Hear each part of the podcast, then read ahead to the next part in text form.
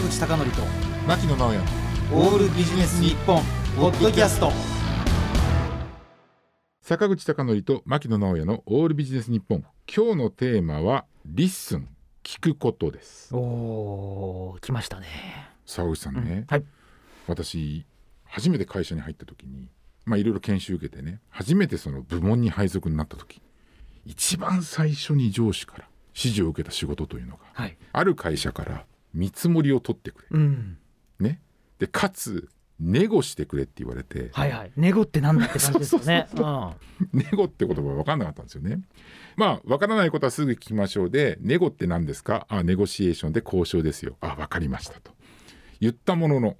どうやって交渉していいかって全然分かんなかったんですよ。うん。まあ今でもそんなに確固たるものっていうのがあのもういくつかはあるけどそのうちどれかっていうのはないんですけどそこからやっぱりその自分のねどうやって交渉すべきかみたいなことっていうのの探求が始まった時にまあよく交渉する相手がいたんですけどもうねずっと喋ってんの。うん。相手がね。相手が。がね。あ相手がずっと喋ってる、だからどっちかっていうとねそういった中で言うと自分の心理状態としていやいや俺も何か言わなきゃみたいになるんですよね。うん。だから相手のこうなんていうのかなこう息継ぎじゃないんだけれどもその話のこう自分の言葉をこう重めるっていうタイミングをね測るようになってたんですけどアナウンサーみたいですね、でもねそうするともうすごいね問題があって結局ね相手の言うこと聞いてないんですよね。もうそのなんかこううん。合間合間っていうそこを測るだけで結局やっぱり相手の言うことっていうのをちゃんと十分にちゃんと理解できてないしやっぱりそのなんていうのかな相手が本当に主張し合うだけで全然その歩み寄りのポイントを見出すとかねそういうふうになってしまってたんですね。うんだからうま交渉うまくいかないなうまくいかないなって悩んでる時にたまたまそのねもうマシンガントークで困った相手の人と上司と私と3人でこう交渉する機会があったんです。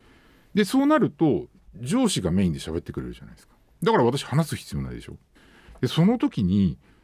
話聞き手に回った時にちょっと気がついたのがなんかこの人ちょっと変なこと言ってる時あるなと思ったんですよ。うん。冷静に？冷静に。そうそうそう。はい。ん。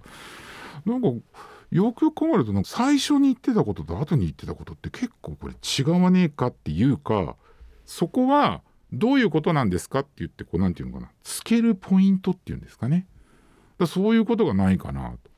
というふうに思ってだからちょっと気づきでそういうことを思ってから例えば交渉の場面でも私意外と喋らないんですよね。うんあの当然だからいきなり黙っちゃうと何も始まらないからその誘い水はかけるんですけどどっちかっていうとこう話を聞くっていうところから言っている。でそうした時に自分でそういったことを繰り返していくと一番いいのはやっぱりね言ってやろう言ってやろうこれを主張してやろう要求してやろうっていうふうにしているとですねあのまあその話を聞かないっていうのもあるんですけどなんかね結局そこでほらフラストレーションたまるじゃないですか。言えなかったりするとどんどんどんどん冷静じゃなくなっていくんですよね。うん。もう興奮してしまって。ただ聞くことをメインにしてもう喋んなくていいやと。相手の言うことを聞こうっていうふうになるとまずやっぱりこう相手の言うことに集中できるのと同時にやっぱりねコミュニケーションが成立しないもう一方的に言ってる状態だとやっぱね相手も不安になるのかまあ意見を求めようとしてるそうそうそうそうもう単純にもう聞いてますみたいなこともあったりするんですよね。だからそうなってくるとやっぱその時に今まで聞いてたおかしいことっていうのをまあ返せばいいかなと。というふうに思ったところですねあのやっぱりすごく、まあ、交渉というか少なくともまあ、どうやって合意したらいいかわからないとかそういったことがなくなったりあと自分が思うポイントと今現時点どういう違いがあるのかっていうことが結構わかるようになったりっていうふうに、それはなんか重要な話で、うん、なんか会話をしているようで会話していないケースよくあるんですよね。相手側にうんこうこれを伝えなきゃとか、このカットインでうん強引にこう相手の会話をまとめようと思ったら、うん形式上会話できてるに見えて、うんうん。何らかのこうボールを投げ合ってるだけのケースってありますね。なんですよ。だから全然ボール投げ合ってんだけどそのボールっていうのが相手のグローブの中に入ってなくてっていうのがすごくね、うん。反省をして、でねあとねもう一つね思わぬ効用というかあこういったことがあるのかなと思ったんですけどやっぱりこうあの相手が話をしててちょっと気になるポイントあるとやっぱメモしたりするじゃないですか。うん。ねそうするとメモすることによってまあ申し訳ないけど私はあなたの言ってることの矛盾点をメモしてるんですよ。なんですけどメモするという行為は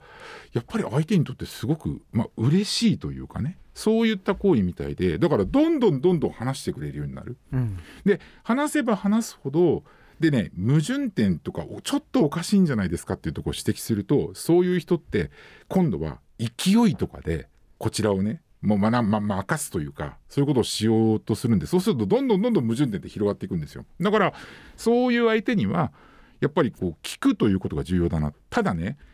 何十人かに一人もう話したこと全て覚えてます。うん。全然理路整然とし尽くしてる人もいるんで全部が全部交渉相手にこういったことが必要まあ有効になるとは思わないんだけれどもやっぱり私はどっちかっていうといわゆるそのステレオタイプで交渉の上手な人ってなんとなくこうずっと喋ってるみたいなイメージがあるんですけど私は聞く listen というところから入る、うん。特にね交渉どうやっていいか分かんないっていうことがあるんだったらまず相手の主張っていうのをじっくり聞いてみる、相手がね、ううん。結局は動いてくれないとそうそうねそうそうそう。しないわけですから、うん、うん。だから聞くことが重要じゃないかなということで今日のテーマは「listen 聞く」ということでした。